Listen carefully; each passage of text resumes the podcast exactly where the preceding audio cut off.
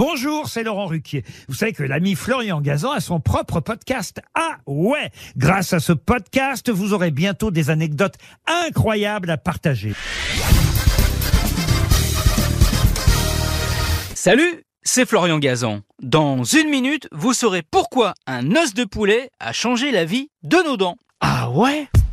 Ouais, pour comprendre pourquoi, il faut retourner en 1780 à Londres. Un certain William Addis, entrepreneur prospère dans la papeterie et la vente de chiffons, est arrêté, accusé à tort d'avoir déclenché une émeute. Jeté en prison, il est confronté aux problèmes liés à la détention, notamment l'hygiène.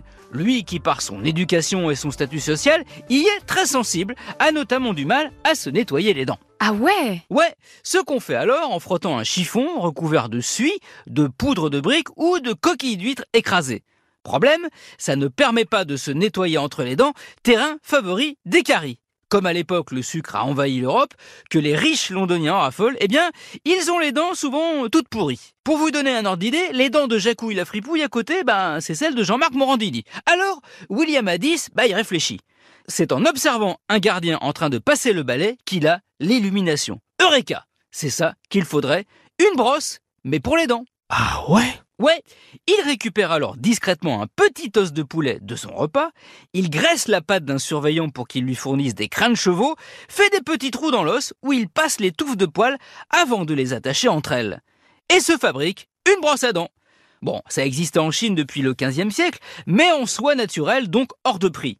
À sa sortie de prison, Addis perfectionne un poil, c'est le cas de le dire, son modèle et invente la brosse à dents bon marché, celle qu'on a encore aujourd'hui. Elle rencontre un succès fulgurant qui lui permet de devenir richissime. Il meurt en 1808, mais aujourd'hui encore, sous le nom de Wisdom Toothbrush, sa compagnie fabrique 70 millions de brosses à dents par an en Grande-Bretagne. De quoi se faire des dents en or.